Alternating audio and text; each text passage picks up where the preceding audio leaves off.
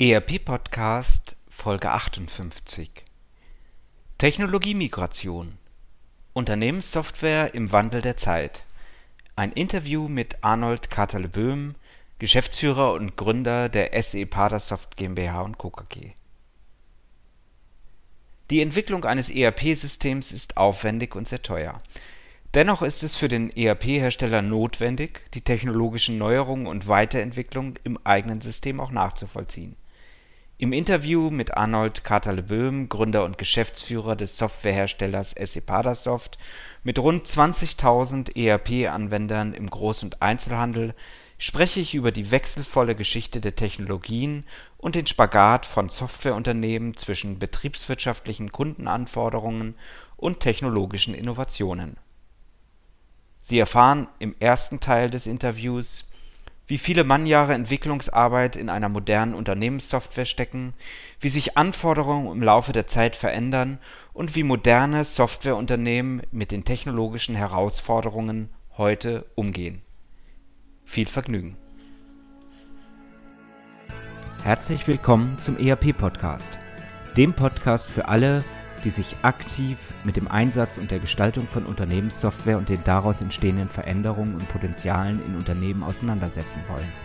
Mit diesem Podcast möchte ich Sie mit eigenen Gedanken und Interviews bei der Gestaltung moderner IT-Konzepte nebenbei, also zum Beispiel beim Spazierengehen oder Autofahren, begleiten. Damit möchte ich Ihnen in dieser von technologischen Veränderungen geprägten Zeit Informationen anbieten, die sich in Zeitschriften, Fachbüchern und wissenschaftlichen Artikeln in dieser Form nicht darlegen lassen und für die sich im hektischen Alltag ohnehin nicht die Zeit findet. Mein Name ist Axel Winkelmann. Ich bin Professor für Betriebswirtschaftslehre und Wirtschaftsinformatik an der Universität Würzburg. So, herzlich willkommen zurück zum ERP-Podcast. Ich habe heute wieder einen ERP-Hersteller in der Leitung, Herrn Arnold Katerle-Böhm, seines Zeichens Gründer, Geschäftsführer der Padasoft, einem Hersteller für ERP, maßgeblich im Bereich von Handel, Waren, Wirtschaft. Ähm, aber was die genau machen, das werden wir gleich selber äh, rausfinden. Und wir sprechen heute so ein bisschen über das Te Thema Technologiemigration. Herr Katerle-Böhm, schön, dass Sie sich die Zeit genommen haben. Herzlich willkommen. Gerne, Gerne. Danke, schön, Herr Dr. Winkelmann. Mögen Sie sich zunächst mal vorstellen, wer ist Arnold Katerle-Böhm? Ja, das ist jetzt nichts ganz Tolles. ja, ich bin erstmal äh, Familienvater, bin in Österreich geboren, bin dann mit 12, 13 Jahren nach Karlsruhe gezogen, habe dann einen Beruf gelernt, den ich nie ausgeführt habe, weil ich, weil ich den nicht mochte, nämlich Werkzeugmacher bei Daimler-Benz. Und bin dann von da aus zu IBM gegangen als, als Servicetechniker. Das war noch in den Zeiten der, der, der Lochkarten. Also das ist noch Saurier, Saurier-Geschichte und bin danach nach Paderborn zu Nixdorf gekommen und war dann vier Jahre bei Nixdorf. Und dann kam, wie Sie wahrscheinlich auch wissen, 1981 der erste PC der Welt heraus. Und dann habe ich gemerkt oder dann habe ich geahnt, dass das die Welt verändern wird, was es im Nachhinein ja auch getan hat. Und habe mich dann als ähm, ja als Computerhändler selbstständig gemacht. Und in diesem Zusammenhang haben wir dann auch für, für einzelne Kunden neue neue Software entwickelt und nach vier Jahren habe ich dann erkannt, dass man mit Hardware kein Geld verdienen kann, wie das heute übrigens auch noch so ist. Und habe dann damals eine Softwarefirma gegründet, nämlich die SE Padasoft. Und das war jetzt heute vor 32 Jahren. Damit sind Sie einer der ja, Pionier kann man schon nicht mehr sagen. Es gab ja einige Unternehmen auch schon, die in den äh, 70er Jahren mit Unternehmenssoftware sehr stark angefangen haben. Aber sie sind definitiv einer der erfahreneren Unternehmen im Markt für Unternehmenssoftware. Das stimmt, ja. Jetzt, äh, bevor ich auf die SAP Padasoft gleich zu sprechen komme, jetzt sind Sie in einer Umgebung groß geworden. Heute hat man Silicon Valley, ähm, heute hat man enge Cluster, wo, wo Startups, wo Digitalisierung stattfindet. Ich glaube, der Ort, oder die Region, in der sie quasi wirtschaftlich groß geworden sind, war damals ja auch so ein Bereich, oder? Ja, also ich hätte jetzt beinahe, beinahe gesagt, wir haben kein Silicon Valley, wir haben, wir haben den Teutoburger Wald hier in der Nähe. Nein, Scherz, Scherz, Scherz beiseite. Es war schon so, dass Nixdorf damals nat natürlich mit mehreren tausend Beschäftigten hier in einem relativ kleinen Standort Pader Paderborn die ganze Infrastruktur mitgeprägt hat. Das fing schon damit an, dass man einen Flughafen haben wollte und dass man äh, eine Eisenbahnlinie nach Hannover haben wollte, um zur Messe mit den ganzen Leuten hinfahren zu können. Also die Firma Nixdorf hat dieses Gebiet schon sehr geprägt und im Nachhinein sind ja auch viele Ableger daraus entstanden. Ja, ähm, einer dieser Ableger, haben Sie ja selbst gesagt, Sie waren vier Jahre auch bei Nixdorf, ist dann die SE Padersoft geworden. Ähm, was macht das Unternehmen oder was, womit haben Sie angefangen und was macht das Unternehmen heute? Ja, wir haben damals angefangen ähm, mit der ersten PC-Kasse, die es in Deutschland gab. Das war damals ja, ja ein Umbruch, sagen wir mal, auf diesem Gebiet und haben dann diese PC-Kasse einem äh, hier in der Nähe befindlichen und äh, für, für, für ein hier im unter, in der Nähe befindlichen unter, Unternehmen entwickelt. Und diese Firma ist damals 1987 mit dieser PC-Kasse nach Frankfurt auf die Frühlingsmesse gefahren und hat die auf ihrem Stand aufgebaut. Und die Frage kommt nachher nochmal, ähm, und da braucht man Glück. Und in diesem Fall war, hatten wir das große, große Glück, dass ein Unternehmensberater aus München für einen großen Kunden ähm, eine komplette Warenwirtschaft suchte und dann unser Kassensystem gesehen hat. Wenn der jetzt zehn Meter weiter links oder zehn Meter weiter rechts an der Kasse vorbeigelaufen wäre, dann wären wir wahrscheinlich jetzt gar nicht am, am Telefon zusammen. Mhm. Mhm. mhm. Und wir haben dann ein halbes Jahr später oder ein Dreivierteljahr später im, im Bochumer Ruhrparkcenter Deutschlands größtes Haushaltswarengeschäft bestückt mit unserer Software. Wir mussten damals auch ein Warenwirtschaftssystem erfinden, weil die wollten 10, 12 Arbeitsplätze. Und das war damals, wie Sie ja vielleicht noch wissen, unter MS-DOS-Zeiten gar nicht so ohne weiteres möglich. Ja. Also ich, ich muss da mal einhaken, weil mir ist von Ihnen so ein Zitat im Kopf geblieben, das haben Sie wahrscheinlich so als Nebensatz damals gesagt, ähm, auf, Sie haben ja als, als Soft immer eine, eine wunderbare, ja, große Jahrestagung oder Jahrestreffen ja. mit Ihren äh, mhm. mit ihren Kunden, aber auch mit den Mitarbeitern. Ich weiß äh, von Fußballturnieren, die sie damals ausgerichtet genau. haben. Und, und ein äh, Zitat von Ihnen ist mir immer so im Kopf geblieben und das erzähle ich auch gern meinen Studenten. Sie haben mhm. angefangen äh, mit, ja, was ist eigentlich eine Warenwirtschaft? Eine Warenwirtschaft ist, ist was ganz Einfaches, so haben wir uns das vorgestellt. Genau. Das sind mhm. zwei Felder, Preis und Menge. genau. Plus, plus Mehrwertsteuer. plus Mehrwertsteuer, die es damals auch schon gab, ja. ja, also so, so einfach hat das, hat das angefangen und wir mussten damals ja in einem Dreivierteljahr eine Warenwirtschaft äh, so weit fertig kriegen, dass, damit die dort arbeiten konnten. Und äh, damals gab es ja nur ähm, herstellerspezifische Systeme. Da gab es die AS400, die es heute auch noch down ab und an gibt. Dann gab es von Nixdorf die 8870 und von Deal Datentechnik und von Ruf und da gab es Unisys aus USA, der war damals der zweitgrößte Computerhersteller der Welt und jeder dieser äh, Firmen hatte mehrere äh, Pro Produktlinien mit unterschiedlichen Betriebssystemen und wir mussten uns damals entscheiden, für, für welchen dieser Anbieter wir jetzt eine Software machen und dann haben wir gesagt, wir machen es für gar keinen von denen, weil damals der erste IBM AT rauskam, der war dann ein bisschen größer als ein PC und damals hat, das weiß man auch heute kaum noch, äh, Microsoft damit das erste Unix-Betriebssystem verkauft. Das hieß damals äh, Xenix. Und dann haben wir auf diesem Intel-Rechner das Betriebssystem Xenix mit draufgebracht und haben dann dort eine SQL-Datenbank uns gekauft äh, aus USA und eine passende Programmiersprache dazu und haben so in einem guten halben Jahr eigentlich, sagen wir mal heute, aus heutiger Sicht gesehen, rudimentäre Warenwirtschaft hinbekommen. Und danach ist dieser Markt eröffnet worden und ich, ich kann es Ihnen gar nicht sagen, wie viele Firmen da waren. Ganz Deutschland im Handelsbereich hat sich dort aufgehalten. Die hatten einen glitzernden Fußboden da reingelegt, 10.000 Spottstrahler, das war also rein von der Optik her schon sensationell. Und dann standen da eben zwölf Kassen von uns und äh, wir haben im Anschluss daran in den nächsten zwei, drei Jahren so viel Aufträge bekommen, dass wir das überhaupt gar nicht mehr schaffen konnten.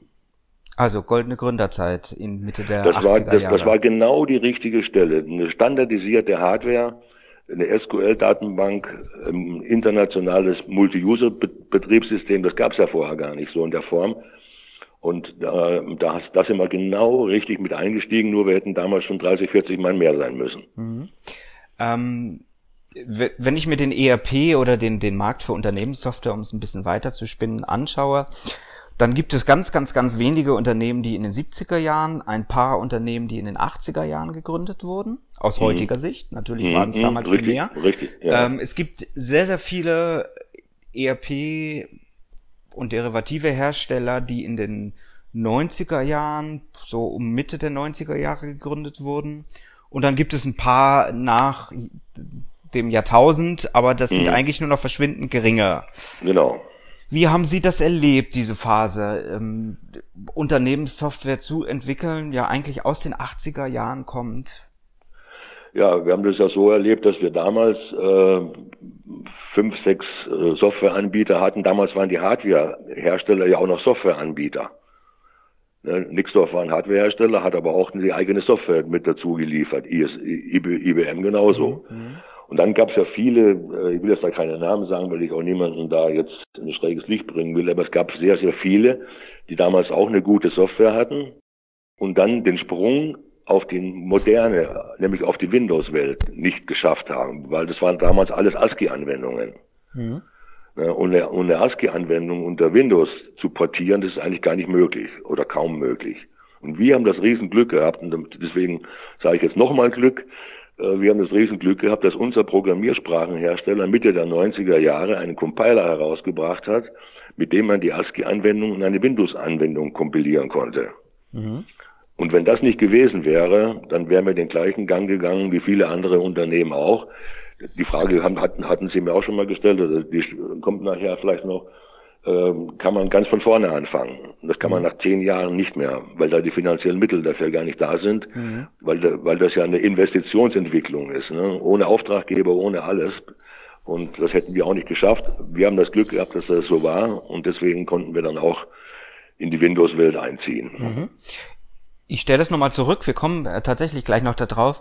Ähm, ich würde mich gerne nochmal aufhalten. Also Sie haben mit, mit Kassen angefangen, mit PC-Kassen angefangen. Genau. Das lief wahnsinnig gut. Dann kam äh, relativ kurz danach Preis mal Menge dazu, also die an, genau. ersten Ansätze von, von Warenwirtschaft, also zum Verständnis, mhm. Warenwirtschaftssystem eher für den Handel, eher für genau. nicht produzierende Unternehmen, genau. ERP, genau äh, ist eher der Te Terminus technicus für Unternehmen, die letztendlich auch Produktionsfunktionen äh, genau, benötigen. Es, ja. Äh, mhm. und ihr Produkt hieß und heißt heute immer noch Unitrade. Genau. Das ist Ihr zentrales Warenwirtschafts-ERP-Produkt. Ähm, genau. Für wen ist das entwickelt? Wer sind Ihre Kunden? Welche, was ist Ihre Zielgruppe?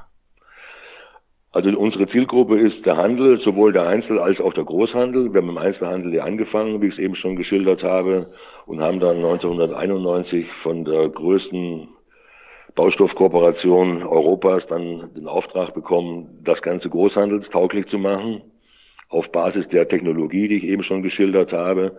Das war ein ganz, ganz, ganz, ganz schweres Stück Arbeit, weil der Einzelhandel, das, da piepst sich an der Kasse ein paar Mal und dann ist das Ding durch. Aber im Großhandel mit Lieferschein und äh, Gebindeumrechnung und was, welche Funktionen es da alle gibt. Und dann haben wir gesagt, wir, wir wollen uns als neutrale Handelssoftware aufstellen. Wir wollen auch die Branchenspezifika natürlich bedienen, aber wir wollen eigentlich für alle Handelsbranchen geeignet sein. Und das ist auch heute so. Wir sind im Gartencenter-Bereich drin, wir sind im äh, Büro- und Schreibwarenbereich drin, wir sind im Stahlhandel drin, im Sanitärhandel, im Elektrohandel, äh, und äh, wahrscheinlich sind mir gar nicht alle jetzt eingefallen. Also wir haben uns dann ganz breit aufgestellt, was den Handel angeht. Außer dem Te Textilbereich, den können wir nicht abdecken, weil der Textilbereich, der ist so speziell und so anders, dass wir da ja praktisch zwei Systeme hätten entwickeln müssen. Mhm. Ähm, jetzt haben Sie ein bisschen was zu den Branchen im Einzelhandel und Großhandel gesagt. Können Sie ein bisschen was zu der Größe der Unternehmen, die mit Ihrem System arbeiten, sagen? Ja, also unser kleinster Anwender, der hat vier, der hat vier Arbeitsplätze. Äh, der sitzt dann in der Nähe von Heidelberg, hat zwei, zwei PC-Arbeitsplätze und zwei Kassen. Und unser größter Anwender hat 3800 User und hat 110 Standorte und noch ein größerer hat 390 Standorte in Deutschland. Ja, das sind so die von dem kleinsten bis zum größten und alles, was dazwischen liegt, halt eben auch. Also in der, ich würde mal sagen, in der Mehrzahl liegt es so zwischen 50 und 250 Usern. Mhm. Ähm, Anzahl der Installationen, vielleicht auch ein paar Referenznamen, kann man das sagen? Ja, also zum Beispiel ist die Firma Globus in, in, aus dem Saarland äh, Kunde schon seit über zehn Jahren oder noch äh, länger. Äh, die Firma Bauhaus in Mannheim, die Firma MacPaper in Berlin, um mal ein paar äh, größere zu sagen. Und die kleinen Referenzen, die kennt wahrscheinlich außerdem, äh, der da in der Nähe wohnt, sowieso keiner. Mhm. Sie haben ähm, relativ früh angefangen, ein ERP-System zu entwickeln. Aus Ihrer Einschätzung heraus, also sag mal, Sie sind da natürlich auch wie jeder, der mal anfängt, recht blauäugig ist das falsche Wort, ich suche gerade das ja, Wort. Stimmt, stimmt. Ja, ähm, aber Preis mal Menge, also so hat, glaube ich, jeder, der, der ein ERP-System entwickelt hat, mal angefangen und hat sich überlegt, naja, äh, und Integration ist dann doch ein bisschen komplexer als äh, mhm. ein, einfach Masken zu bauen und, und da entsteht ja eigentlich auch erst der Aufwand des Unternehmensdatensfundament des Warenwirtschafts- bzw. ERP-Systems. Wenn Sie mal diese, diese Spannbreite anschauen von quasi gestern, also 86 bis, bis heute, wie aufwendig ist letztendlich die Entwicklung eines ERP-Systems? Gibt es da auch einen Endschritt betriebswirtschaftlich? Nein, das hat ja heute, äh, da kommen wir nachher wahrscheinlich auch noch zu, das hat ja heute so viel Zusatzfelder bekommen, äh, branchenspezifisch natürlich auch. Und das entwickelt sich auch mit den Kunden. Wir haben damals, ich weiß nicht, unsere Filialnummer, die war drei, dreistellig. Und wir haben ja nie gedacht, dass wir mal einen, Filialisten bekommen würden, der mehr als 999 Standorte hat. Und das war dann aber kurze Zeit darauf so. Dann hatten wir 1500 Stand, Standorte auf der Anwendung drauf. Das war auch technisch gar nicht mehr zu machen. Wenn da jetzt äh, eine neue Spalte in der, in der Tabelle eingefügt werden musste, die sieben Kilometer lang war, das, das, das dauerte drei Tage, bis das alles ausgelesen war, bis die Tabelle gedroppt wurde, neue Spalte eingefügt und alles, alles wieder eingelesen. Und dann haben wir, das, da haben wir 1994, 95 gesagt, das können wir nicht so weitermachen und haben uns dann für die, für die Oracle-Datenbank entschieden, weil man dort äh, gerade heute während der Laufzeit Spalten, während die User darauf arbeiten, Spalten einfügen und wieder rausnehmen kann und so weiter und so weiter. Also das ist äh, von der, Techno von der technologischen Seite her ist es ein Wahnsinn, wie sich das heute entwickelt hat. Mhm. Ähm, können Sie ungefähr einschätzen, wie viel Programmiermannjahre in so eine ja, Leistung letztendlich über diese Zeit äh, reingeflossen sind? Also ähm, wenn ich mal den Durchschnitt, wir haben heute ungefähr 70 Mitarbeiter beschäftigt, wenn ich jetzt mal rückwärts gehe und nehme dann die Hälfte 30, 30 Mitarbeiter pro, pro Jahr, äh, dann sind es pro Jahr 30 Mannjahre und das mal äh, 30 Jahre, dann kann man sich ungefähr ausrechnen. Also wir kommen bummelig locker auf 800 bis 1000 Mannjahre Entwicklungsarbeit, ja, ja, die ja. in so ein ich nenne es jetzt mal mittelständisches Warenwirtschaftssystem, ERP-System letztendlich auch einfließt. Genau, genau. Ja, das sind Zahlen, wie ich sie auch von anderen Herstellern in der Einschätzung äh, kenne. Ich, ich frage die Zahl deswegen, weil ich glaube, es gibt immer noch Unternehmen, die diese Vorstellung haben, es ist einfach viel günstiger, wenn wir das individuell entwickeln, wenn wir das so entwickeln, mhm. wie wir das selber haben möchten. Genau, genau. Aber das, das stimmt, bei großen Betrieben ist das auch heute noch so. Da hat man eine, da hat man eine IT-Abteilung mit 150 Leuten und die 150 Leute, die wollen natürlich äh, beschäftigt werden und dann wird das Projekt gemacht und das Projekt gemacht, das wird da programmiert und dort programmiert. Das ist bei den großen Anwendern so. Aber, aber sagen wir, dem reinen Mittelstand, wo man über 100 User spricht oder 250 User, was ja auch schon ein großer Mittelständler ist, dort kommt diese Idee nicht mehr zum Tragen. Mhm. Ähm, Jetzt reden wir also über, über Standardsoftware, über ein System, was bei ganz vielen Kunden von Ihnen ja letztendlich installiert ist. Ähm, und natürlich ist es so, dass Standardsoftware nie alle Fälle vorgedacht haben kann, nie alle Fälle abdecken kann. Das ist bei jedem Softwareanbieter so. Ähm, aber wenn wir mal über diese funktionalen Forderungen von Seiten der Kunden nachdenken, gibt es da bestimmte Dinge, mit denen man umgehen muss, die immer wieder kommen, die, wo du dich einfach auch dem Kundendruck beugen musst, obwohl es gar nicht vielleicht auch in die eigene Roadmap, in die eigene Weiterentwicklung passt? Das kommt, äh, das kam am Anfang sehr, sehr häufig vor. Wenn man noch nicht tief genug in der Branche drin ist, dann kommt natürlich immer die, Spe die Spezifika der vorherigen Software raus. An, an meiner alten Software konnte ich aber an der Stelle F5 drücken und habe das und das gesehen und so und so weiter. Im Laufe der vielen Jahre jetzt hat sich das deutlich reduziert. Wir können also heute in, äh, die Installation, ich will mal sagen, von zehn Installationen können wir sieben so, ins, so machen, wie sie gerade ist also mhm. da, da braucht man nichts zu ändern, nur die Parameter richtig einzustellen. Und drei, äh, bei drei Installationen hat das Unternehmen sich früher schon was reinprogrammieren lassen, was ganz spezifisch und speziell für die war.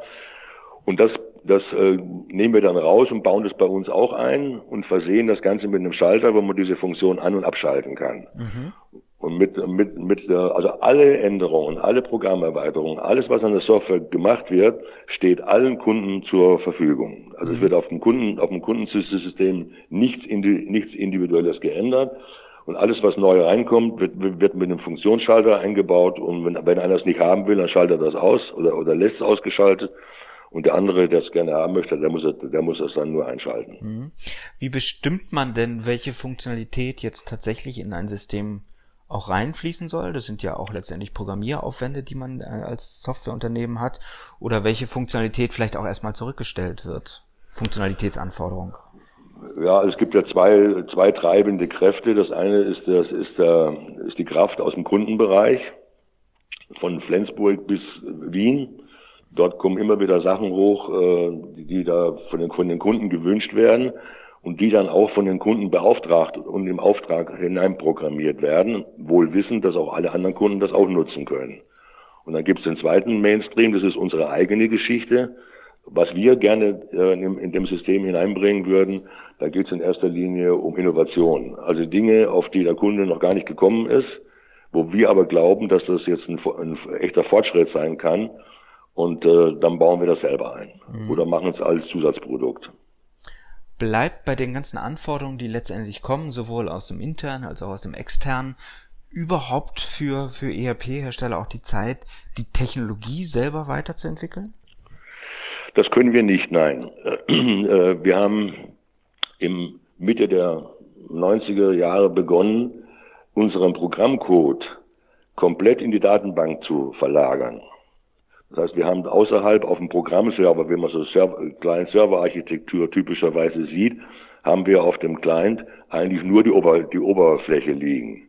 Die ganzen anderen Module, alles was Bestandsführung, äh, Belegabruf und was ich alles gibt, äh, ist, das liegt alles in der, in der Datenbank selber. So können wir heute unseren Profi-Shop, den wir heute haben, oder B2C-Shop, einfach auf diese, auf, auf diese Funktion setzen. Wir müssen keinen extra Programmcode dafür schreiben.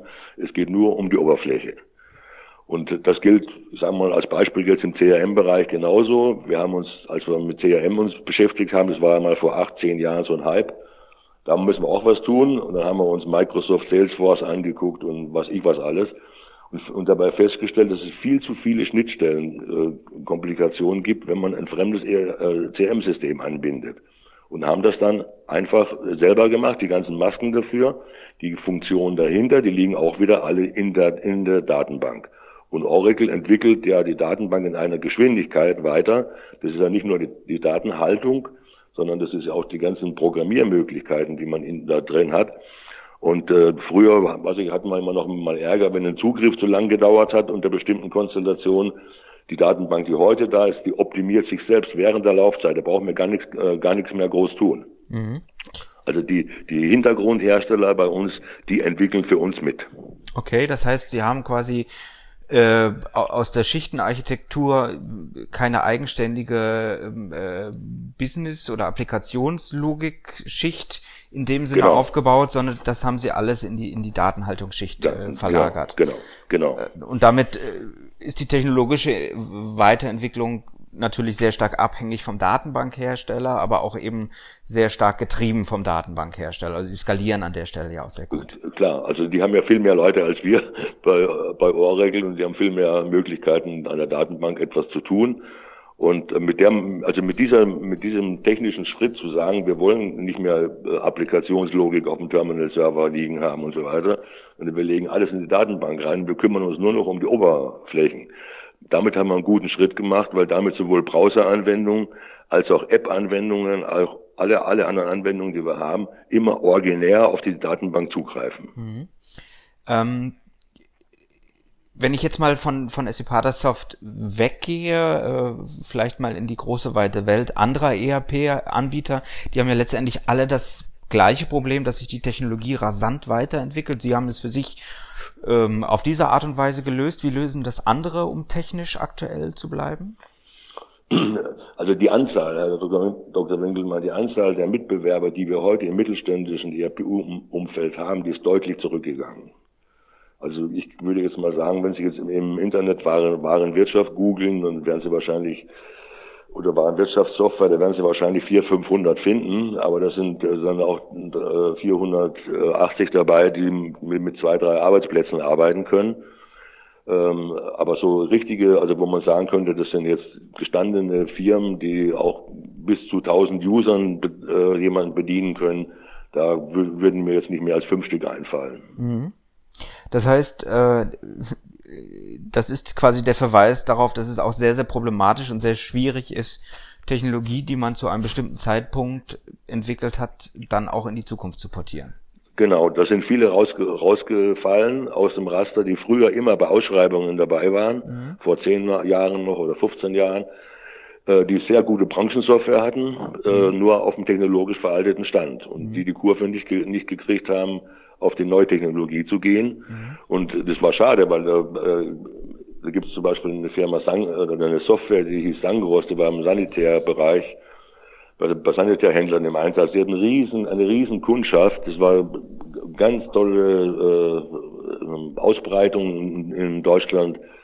Ja, und die haben die Kurve auf, auf die grafische äh, Welt auch nicht gekriegt und sind dann ja mal vor drei, vier Jahren oder noch länger von einem Mitbewerber aufge, aufgekauft worden. Die sind doch mehrfach aufgekauft worden, glaube ich sogar. Ja, ne? ja, die, ja, ja, die waren bei Capgemini, bei Capgemini zwischendurch und dann weiß ich nicht, wo sie noch überall waren.